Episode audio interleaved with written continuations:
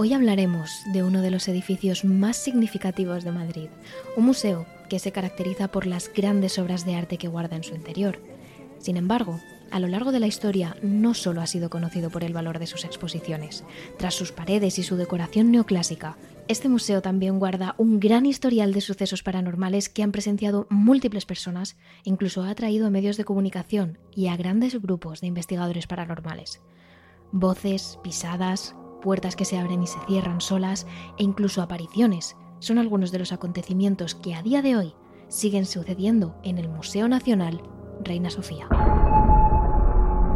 Terrores Nocturnos con Emma Entrena y Silvia Ortiz. Para poder entender todo lo que allí ocurre, primero debemos remontarnos a la segunda mitad del siglo XVI, momento en el que se construye el solar que hoy ocupa el museo. Por aquel entonces era un albergue donde los mendigos y personas sin dinero buscaban refugio y se cobijaban bajo el brazo protector de varias órdenes religiosas monjas de diferentes órdenes, principalmente las Hermanas de la Caridad, muy reconocibles por el enorme rosario que colgaba de sus hábitos. Eran las encargadas de buscarles habitación, alimentarlos y proteger a los desamparados. Sin embargo, debido a las malas condiciones del edificio, el frío y la falta de recursos, muchas de las personas que ocupaban ese albergue fallecían poco tiempo después de llegar, incapaces de soportar las duras condiciones en las que debían sobrevivir. El albergue tampoco tenía presupuesto para funerales, por eso se dice que en el subsuelo están enterradas muchas de esas personas que morían solas, sin familia y sin los fondos necesarios para ser enterradas como se merecían. Posteriormente, este albergue pasó a convertirse en un hospital general. Se renovaron las fachadas, se modernizó el interior, se instalaron todos los recursos necesarios para poder curar a los enfermos.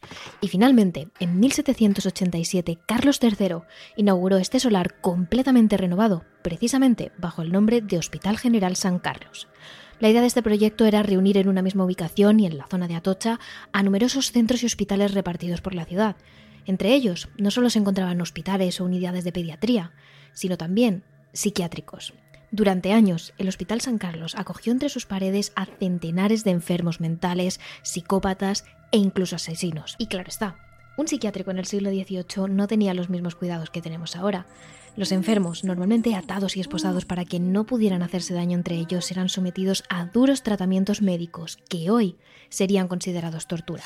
Fruto de estos tratamientos, muchos de ellos tardaban solo unos meses en morir. No siendo reclamados por nadie, estos enfermos corrieron la misma suerte que los mendigos del albergue. Acabaron enterrados en el sótano, sin miramientos. Sin embargo, la verdadera tragedia llegó a este hospital poco después de ser inaugurado.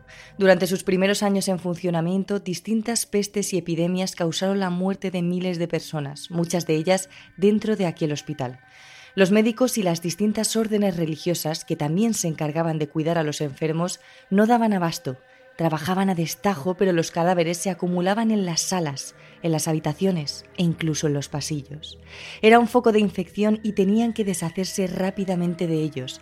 Eso hizo necesario que tuvieran que ser enterrados en el subsuelo del propio hospital, en lo que ya podía denominarse como una necrópolis. Fue a partir de ese momento cuando surgieron las primeras historias sobre duendes y fantasmas que recorrían los pasillos y las habitaciones del centro, e incluso algunos pacientes aseguraban que en medio de la noche veían aparecer espíritus que les advertían de que su muerte estaba cerca. Es en este momento cuando el edificio toma su fama de encantado. Muchos de los pacientes contaron sus historias en los periódicos de la época.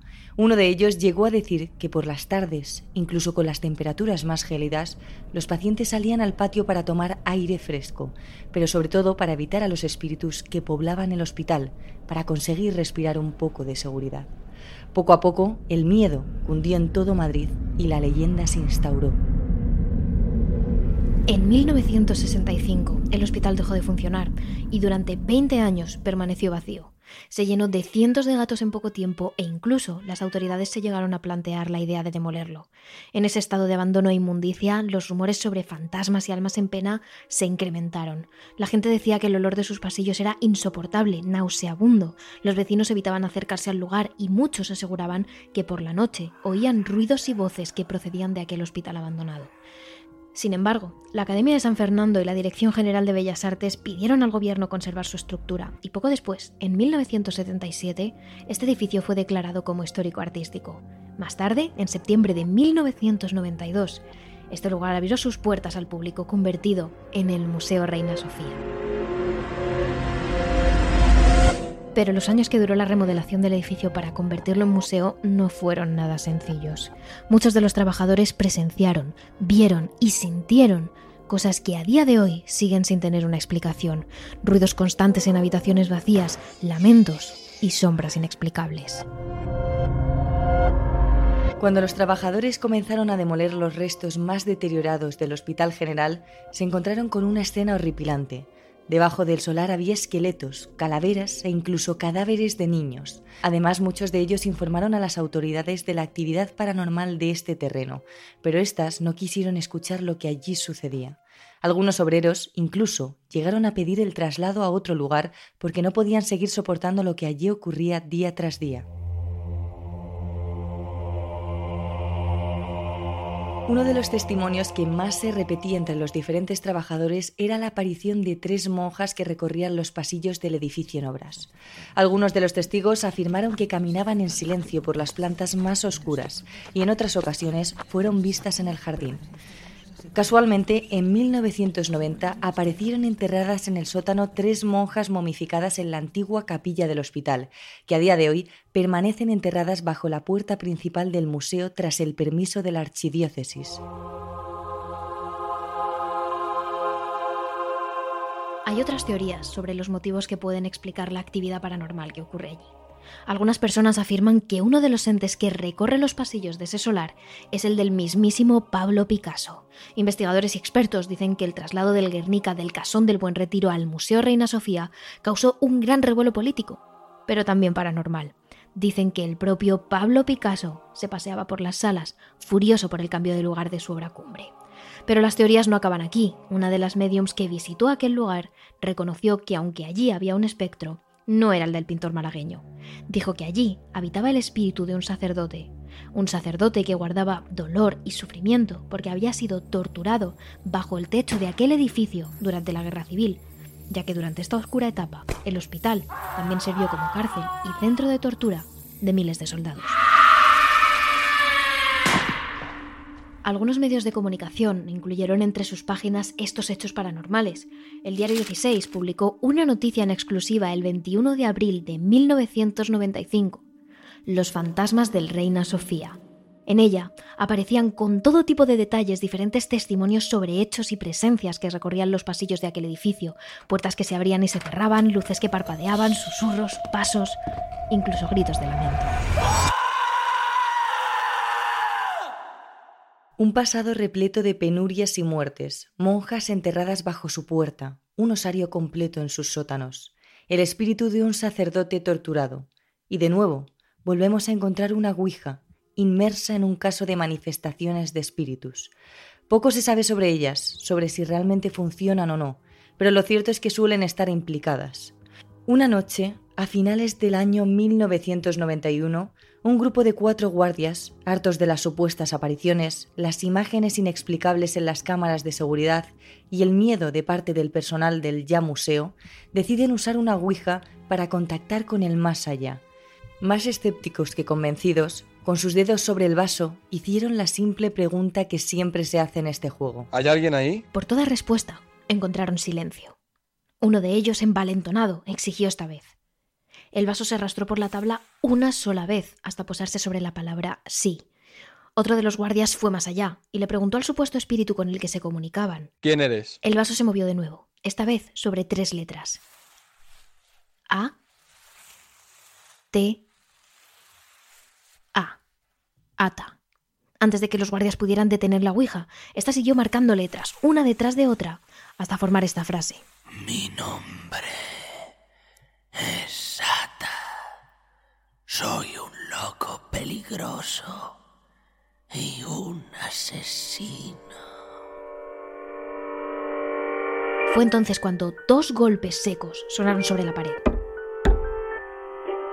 Una señal para los guardias de que estaba allí, con ellos, pero el miedo, el verdadero miedo, estaba por llegar. El vaso siguió moviéndose y Ata hizo una advertencia. En unos días tendrás una desgracia. Prepárate.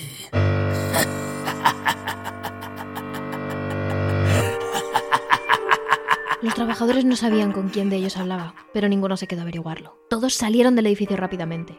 Sin embargo, pronto se descubrió que la advertencia de Ata era completamente cierta. Un familiar de uno de los vigilantes murió pocos días después, aplastado en un accidente de tráfico. Los guardias quedaron totalmente traumatizados por el horror. Uno de ellos pidió el traslado y otro incluso cogió la baja por depresión porque, según decía, los espíritus no le dejaban en paz. Tras este último suceso y con el historial del edificio, finalmente la dirección del centro accedió a que un grupo de expertos en fenómenos paranormales comenzara una investigación. Se trataba del grupo EPTA, un equipo formado por parapsicólogos, psicólogos, periodistas y demás expertos en el mundo de lo paranormal. Y ha sido, desde que fue fundado por el padre José María Pilón en 1987, el grupo de investigadores de lo paranormal de referencia en España, en 1992 se movilizaron con todo su equipo, el propio fundador José María Pilón, la periodista Sol Blanco Soler y la parapsicóloga Paloma Navarrete. El grupo de investigadores escuchó las versiones de los distintos trabajadores del museo. La mayoría de ellos decían oír golpes en el sótano del edificio, voces, conversaciones ahogadas en murmullos. Decían ver apariciones, sobre todo figuras de monjas recorriendo los pasillos. Incluso aseguraban que los ascensores se ponían en marcha solos en medio de la noche, estando desconectados. Tal y como cuenta Sol Blanco Soler en su libro ¿Hay alguien ahí? Los investigadores hicieron lo que hacen siempre. Midieron los campos electromagnéticos, hicieron análisis radioestésicos, barridos fotográficos e incluso realizaron una sesión de Ouija. Sin embargo, no encontraron nada. O eso pensaron, hasta que se situaron justo delante de los elevadores principales. Allí, todo el equipo pudo observar cómo los ascensores se movían a gran velocidad sin obedecer a ninguna llamada. Los aparatos ni siquiera estaban conectados, tal y como aseguró el grupo de físicos que acompañaba a los investigadores. Los trabajadores tenían razón al menos en eso. Por algún tipo de fuerza los ascensores se elevaban a unas velocidades imposibles, sin ni siquiera estar conectados a la corriente. Pero tres años más tarde, el grupo EPTA hizo una nueva incursión en el Museo Reina Sofía. El 1 de marzo de 1995, la vidente Paloma Navarrete sí que pudo ser testigo de diversos fenómenos paranormales. Mientras se adentraba por los pasillos de la primera planta, pudo escuchar claramente el ruido de los grandes rosarios entrechocando. Incluso pudo asegurar que se trataban de los rosarios propios de las Hermanas de la Caridad. Hasta ese punto de detalle fue capaz de apreciar. Sin embargo, Tal y como ella misma contó, lo peor estaba por llegar. La vidente se adentró en una sala circular de la planta baja y allí las visiones fueron tan vivas que le invadió el miedo más profundo. En las mismas paredes de la pinacoteca vio como varios hombres colgaban de las paredes apresados por cadenas, gritando, llorando, lamentándose. Incluso pudo observar cómo uno de ellos se abalanzaba violentamente sobre otro para intentar arrancarle de un bocado una oreja. Sin saberlo, Paloma Navarrete había entrado en la antigua sala de psiquiatría del hospital, donde siglos atrás los locos permanecían atados con cadenas y argollas. Sin dejarse milanar por esta visión, la parapsicóloga siguió avanzando por el museo, recorriendo sus pasillos, sus salas, sus jardines, hasta que se detuvo en el actual almacén de pintura. Sin ningún conocimiento previo, su intuición la decía que tras una de esas paredes se encontraban nada menos que tres féretros, para comprobar el insólito hecho de que tras una pared moderna hubiera tres enterramientos ocultos, un grupo de expertos abrió un pequeño hueco cuadrado sobre la pared.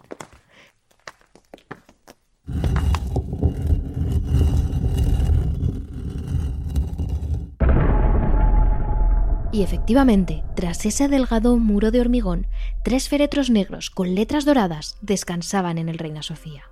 Gracias al hallazgo de Paloma Navarrete, los cuerpos pudieron ser identificados. Uno de ellos era el hermano Bernardino de Oregón, fundador de la Congregación de los Siervos de los Pobres, fallecido en 1599. El siguiente era Gonzalo de la Peña Carrillo, el primer administrador del hospital. Y el último féretro correspondía a María Antonia Barrero, una de las pacientes de ese mismo sanatorio, fallecida en 1794. Tres cuerpos que hasta la llegada de la vidente yacían entre las paredes del Reina Sofía y que gracias a ella pudieron encontrar el descanso eterno. Y lo cierto es que era allí donde a lo largo de los siglos se fueron amontonando los cadáveres.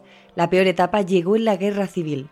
En esa sala fueron torturados, mutilados, asesinados y enterrados centenares de soldados. El sótano es poco menos que un cementerio, y por eso era el lugar perfecto para esa vigilancia. Bajo la bóveda, el grupo EPTA colocó una ouija y nada más empezar la sesión, varias entidades relacionadas con el edificio aparecieron y tomaron la palabra.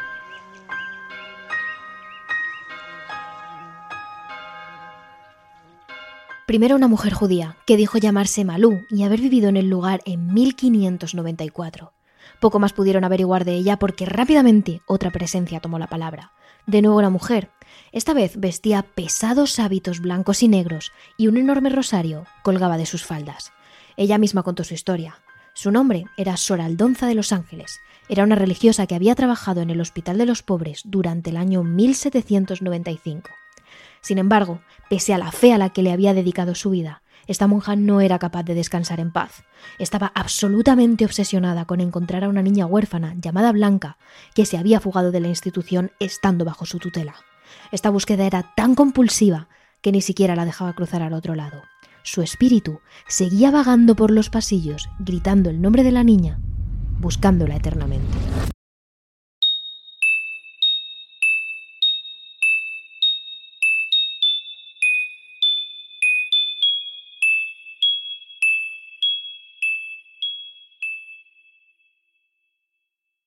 El momento de mayor tensión llegó cuando se presentó el primer hombre, que se hizo llamar Ata.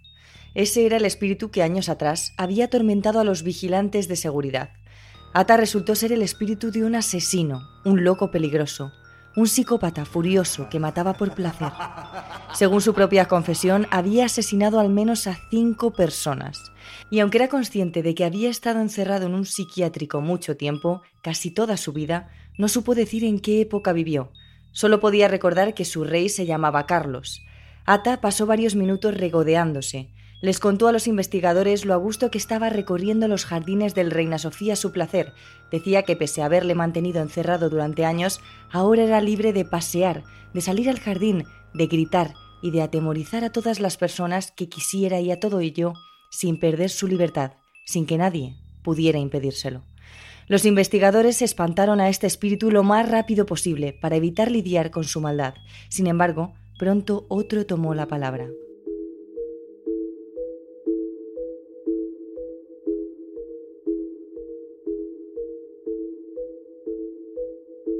Se presentó a sí mismo como Livinio y dijo ser un médico especializado en el tratamiento de los pulmones que había trabajado atendiendo a los soldados durante el año 1938 cuando el edificio era un hospital de campaña en plena guerra civil. La sensación de esta otra aparición era completamente distinta, afable, tranquila, bondadosa, incluso animada.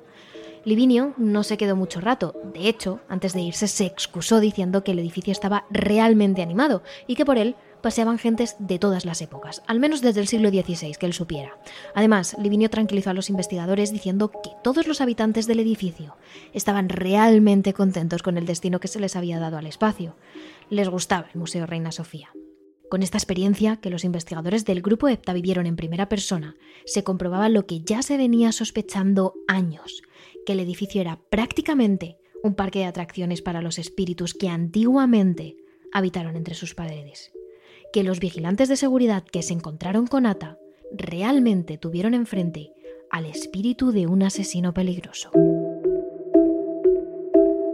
A día de hoy el Reina Sofía no se ha convertido en un lugar más tranquilo. Mantiene esa fama de lugar encantado, misterioso y lleno de presencias. Los empleados que cada día hacen sus labores en ese edificio siguen teniendo experiencias paranormales, sobre todo los vigilantes de seguridad y las señoras de la limpieza, que siempre trabajan cuando el museo está completamente vacío y bañado en la oscuridad de la noche. Dicen ver sombras humanas recorriendo los corredores vacíos y oír ruidos extraños, la mayoría de las veces cuando pasan por los antiguos pasillos de piedra del hospital y por los sótanos. Incluso, dicen, se llega a oír ruidos lastimeros, lamentos o sollozos rompiendo el silencio de la noche, en medio de un edificio completamente vacío.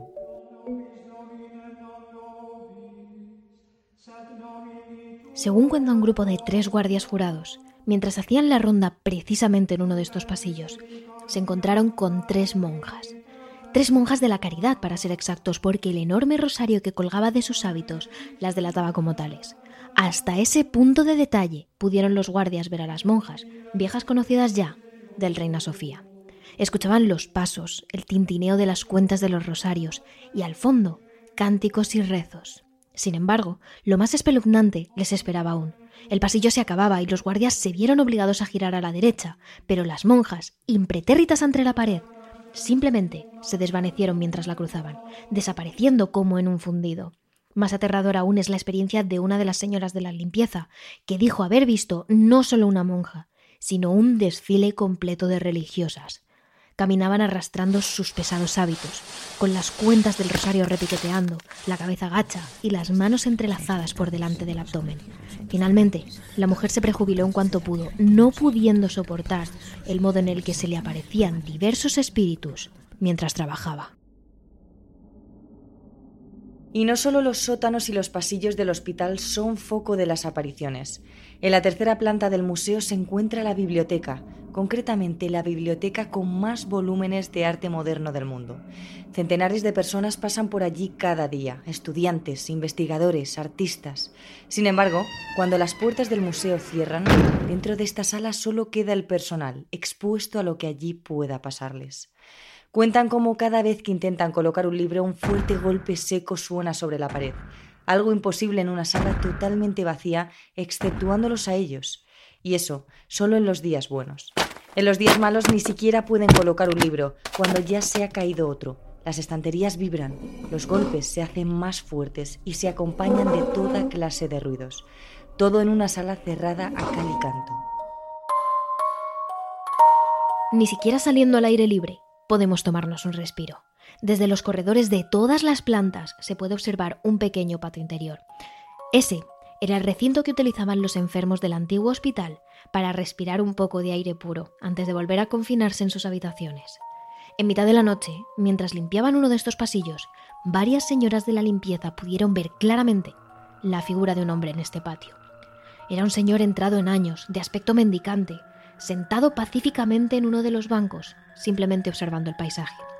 Las limpiadoras recorrieron los pasillos para asegurarse de lo que sus ojos las mostraban. Sin embargo, la imagen era tan real que llegaron a pensar que alguien podría haberse colado en el edificio. Por supuesto, esto es imposible. Un museo nacional como es el Reina Sofía, que guarda alguna de las mayores obras del arte contemporáneo de la historia, tiene un complejo sistema de seguridad prácticamente imposible de burlar. Si alguien hubiera intentado entrar, ese sistema habría saltado, pero no lo hizo, como tampoco lo hizo cuando aparecieron las monjas, o cuando se golpeaban las paredes, o cuando las estanterías vibraban hasta hacer caer los libros. Nada de esto pudo haberlo hecho una persona humana, al menos no una viva.